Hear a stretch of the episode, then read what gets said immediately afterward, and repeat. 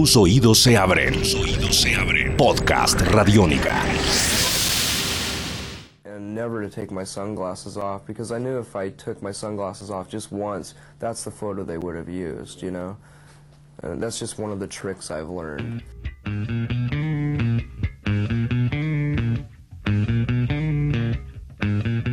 Hace varios meses, ya el año pasado, estaba de viaje y me encontré en una tienda un libro, un libro muy interesante porque más que un libro es como un cuaderno de notas, un diario donde aparecen cartas de amor, de rupturas, anécdotas muy personales contadas, claro, en primera persona, letras de canciones, dibujos y confesiones, todo hecho con el puño y letra de Kurt Cobain de Nirvana.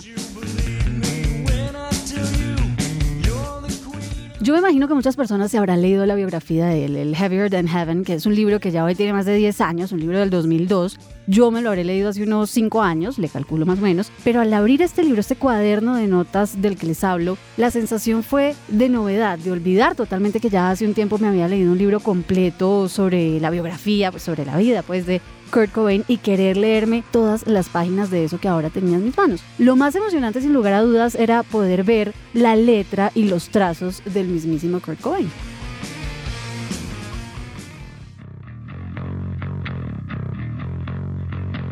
Lo compré y empecé a compartir a través de Instagram algunas de, sus páginas, pero claro, está en inglés y se me ocurrió que en vez de solo poner las fotos, podría contarles a través de este podcast lo que vaya viendo y descubriendo en este libro que tengo en mis manos. Igual voy a seguir subiendo las fotos acompañando cada corte del podcast para que también puedan no solo escuchar lo que les cuento, sino ver cómo él, como Kurt Cobain, lo plasmó en el papel.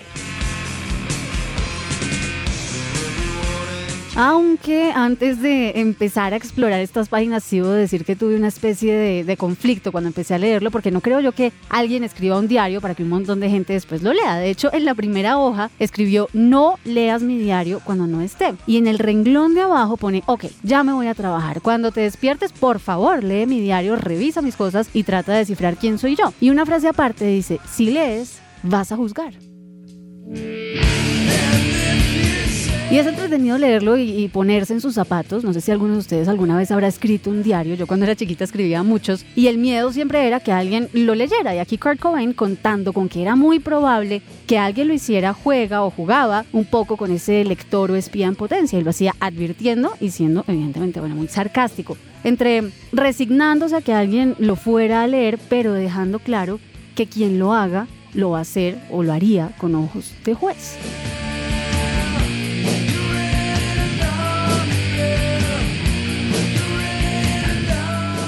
Es por eso que en este podcast no voy tanto a interpretar lo que escribió, lo que dibujó, sino que simplemente me voy a limitar dentro de lo posible a contarlo, a relacionarlo con el momento histórico de la banda y bueno, a dar mis pequeñas opiniones al respecto. Una cosa, este digamos que primer capítulo se va a dividir en dos partes por cuestiones de tiempo y espacio en la web 2.0. Entonces, si de pronto ven que se acabó la cosa súbitamente, tranquilos que en camino estará la segunda parte y les avisaré pertinentemente.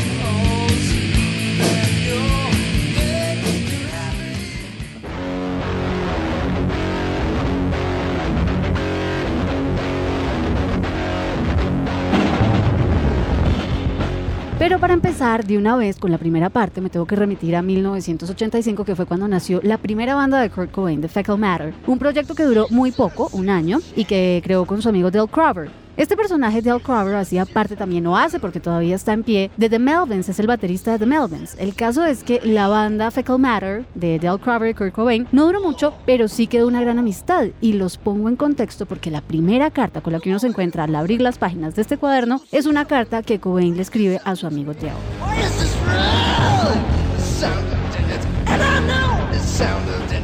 Y de entrada, tan pronto empieza a escribir, le dice, cuenta cuántas veces digo la palabra fuck. Y la verdad es que leyendo toda la carta, pues tampoco lo dice mucho. Recién leí la frase, me esperaba algo así como la canción Hot Dog de Limp Bizkit, pero pues para nada.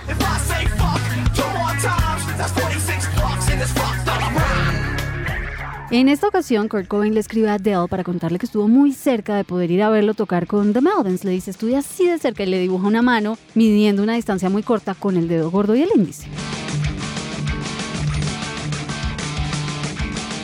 El caso es que le cuenta que no pudieron ir por culpa de Shelly, la novia de Chris Novoselic, bajista de Nirvana. Y de hecho él en varias cartas habla de ella y muestra cómo tenían una relación de amodio, porque para él era muy dominante y manipulaba mucho a Chris. Y le contaba a Adele que esa noche, como siempre pasaba, finalmente ella decidió a última hora que no quería ir al concierto de The Melvins y si ella no iba, pues Chris tampoco.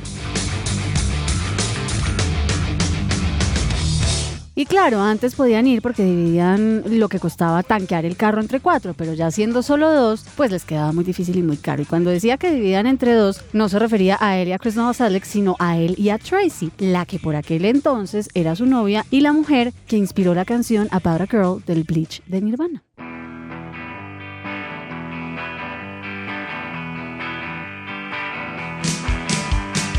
Total que no pudieron ir a ver a The Melvins tocar y le dice que ojalá pronto vengan a Aberdeen, que tiene muchas ganas de verlos y le pregunta si ya han tenido suerte con alguna disquera, si ha aparecido alguien interesado en firmarlos para grabar un, primer disco y aprovecha para hablarle mal de Alchemy, que era un sello que le dio esperanzas a varias bandas locales, pero que la verdad no duró mucho eso, como en los 90 murió, pero ya hoy pues digamos que nosotros conociendo la historia, Alchemy iba a ser la disquera que le iba a abrir las puertas a The Melvins para grabar su primer disco más o menos año y medio después de que Kurt Cobain le escribiera esta carta a Del Crowder.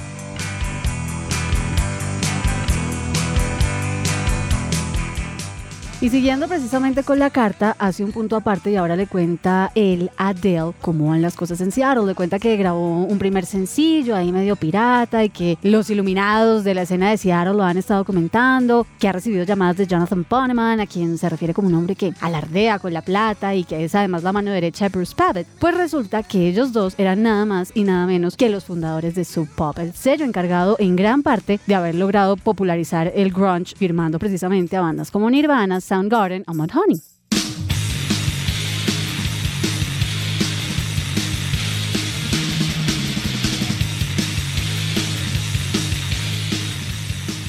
Entonces le cuenta que mm, el asesor financiero de Sub Pop les había conseguido por ahí un concierto para que la banda tocara en The Vogue en uno de los domingos de Sub Pop y cuenta que fue un montón de gente, dicho en palabras de Kurt Cobain, a juzgarlos. No a estar en el bar a tomarse unos tragos y a estar con los amigos, sino específicamente a verlos a ellos. Cuenta que había por lo menos una persona de cada una de las bandas de Seattle viéndolos ese día en The Vogue.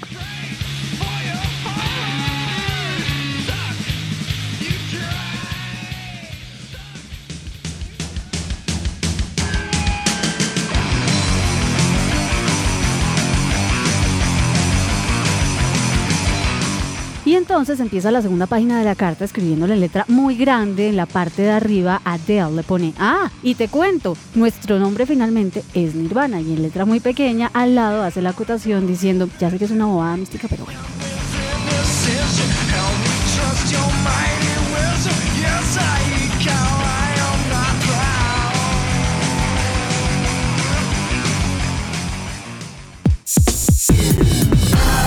Esto es Podcast Radiónica.